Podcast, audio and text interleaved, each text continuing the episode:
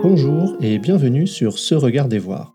Je suis Trément Belbous et je vous souhaite une belle introspection à l'écoute de ma chronique intitulée cette semaine Contribuer à une humanité florissante.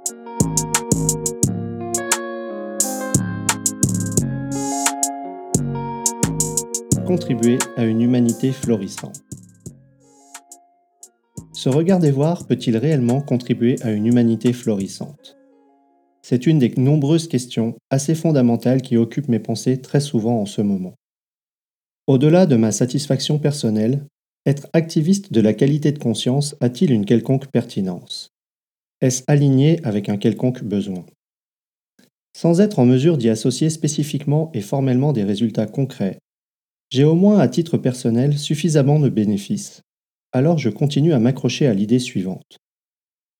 Si nous sommes en mesure d'agir en conscience, avec l'intention d'une humanité florissante, en portant attention à la qualité de notre conscience, de notre pensée, à l'impact de nos actions pour nous, les autres et notre environnement, alors progressivement nous vivrons et bénéficierons de cette générativité.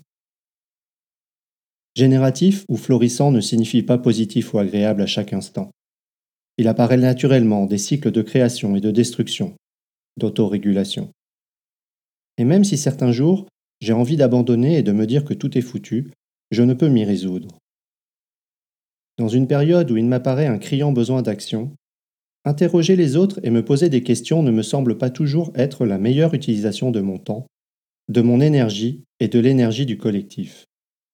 Douter de soi, de mes connaissances et de celles des humains en général ne semble pas le plus adéquat. Chaque instant est nouveau. En effet, nous n'avons jamais vécu auparavant ce que nous vivons à chaque instant.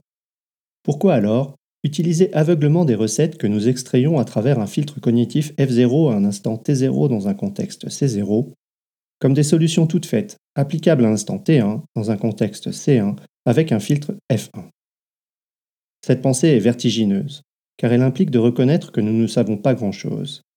Notre connaissance n'est que parcellaire, orientée, filtrée, contextuelle. Tirer des généralités du passé et les appliquer sans réel examen m'apparaît manquer d'une forme d'humilité ou d'intégrité.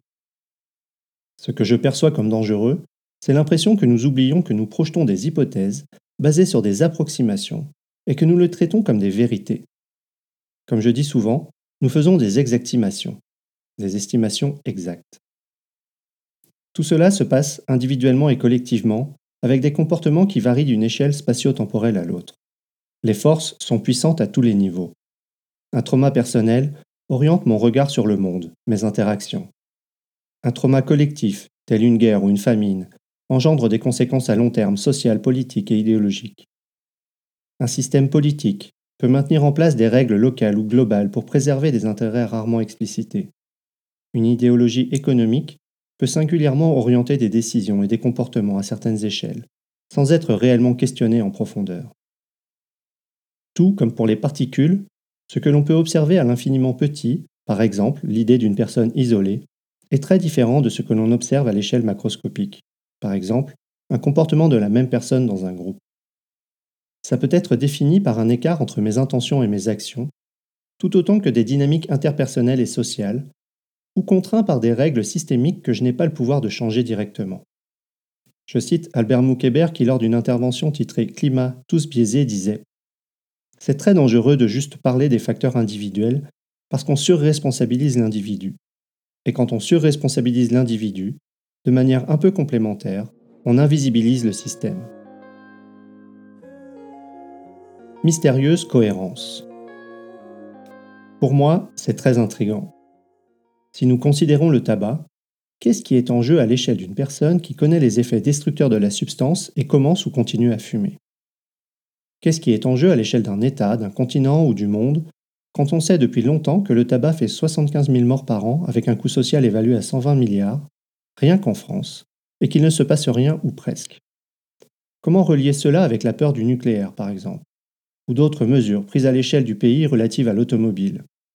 Je pense ici spécifiquement la réduction de la vitesse à 80 km/h, avec pour bilan 230 vies sauvées attribuables à cette mesure, si je ne me trompe pas de manière trop importante dans l'interprétation des chiffres.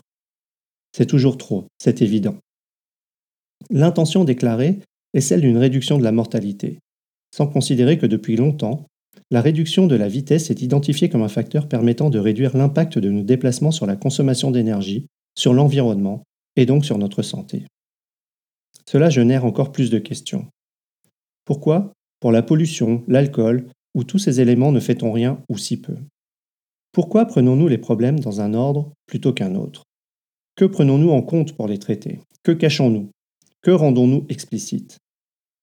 Jean-Marc Jancovici posait récemment la question sous une forme proche de celle-ci.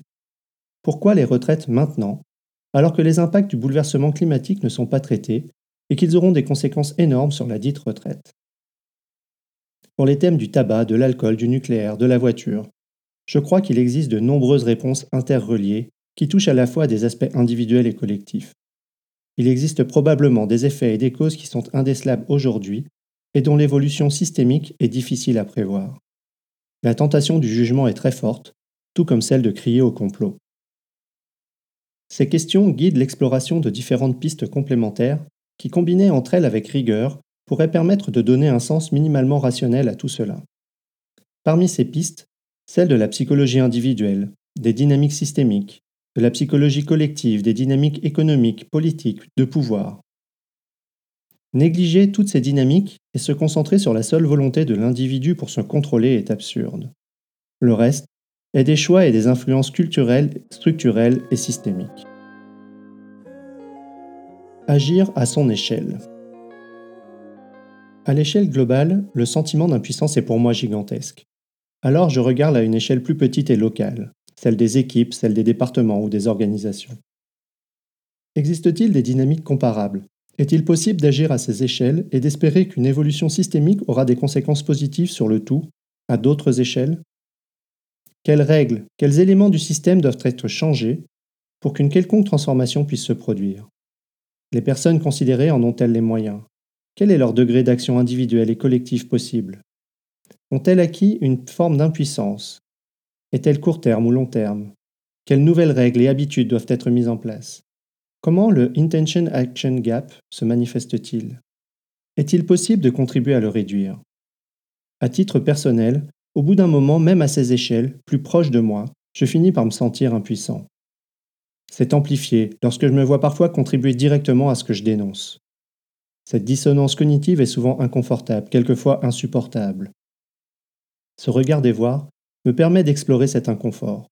Combien de temps suis-je en mesure de rester en santé, ne pas sombrer dans la dépression tout en acceptant l'inconfort? Combien de temps les nouvelles habitudes, de nouveaux canaux neuronaux mettent-ils à se former qui permettent de se sentir bien? Est-il sain de se sentir bien dans un monde qui va mal? M'interroger sur le contenu, le processus et le contexte de ma pensée, remettre constamment en question ma conception du monde n'est parfois pas agréable, comme je l'ai partagé la semaine passée dans Virtuose en réalité subjective. Mais comment faire autrement? Toutes les règles, les systèmes dans lesquels nous opérons sont bâtis à partir de notre pensée, agrégés à différents moments, à différentes échelles, dans différents contextes de pouvoir. De la qualité de notre pensée, de la qualité de notre conscience dépend alors la qualité des règles et des systèmes qu'elles régulent. Pour résumer, je crois que nous ne pouvons plus faire l'économie de questionner la qualité de notre pensée en nous efforçant de le faire à différentes échelles. Ça doit se faire à plusieurs, avec une forme d'ouverture sincère pour permettre l'émergence des bonnes questions. Nous devons être en mesure de nous soutenir collectivement pour déployer les forces de passage à l'acte et le courage qui va avec. Pour répondre en quelques mots à la question de départ, ce regard des voir peut-il réellement contribuer à une humanité florissante? J'en doute sincèrement, car c'est à mon sens nécessaire mais pas suffisant. Et je ne peux m'empêcher d'y croire. Et vous? Merci pour votre écoute. Vous pouvez retrouver l'article associé à cet épisode sur le blog de Se Regarder Voir, se-regarder-voir.com. N'hésitez pas à y contribuer vos récits d'expérience et commentaires, ainsi qu'à vous abonner pour recevoir chaque semaine l'audio et son article. À la semaine prochaine!